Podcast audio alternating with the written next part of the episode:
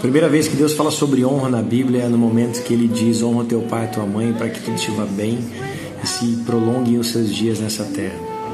Honrar é tratar como precioso, valioso, tal como ouro. E Deus deseja que nós venhamos honrar a Ele sobre todas as coisas, assim como amá-lo e honrar e amar o nosso próximo como a nós mesmos. A partir do momento que a honra opera na minha vida, eu começo também a entender a fidelidade de Deus, porque Deus me amou e enviou seu filho Jesus para morrer por mim. Ele foi fiel para comigo quando eu ainda nem o conhecia. Então a fidelidade aplicada gera em nós um conhecimento de quem Deus é. Por isso Deus te chama, Deus nos chamou para vivermos em honra e lealdade.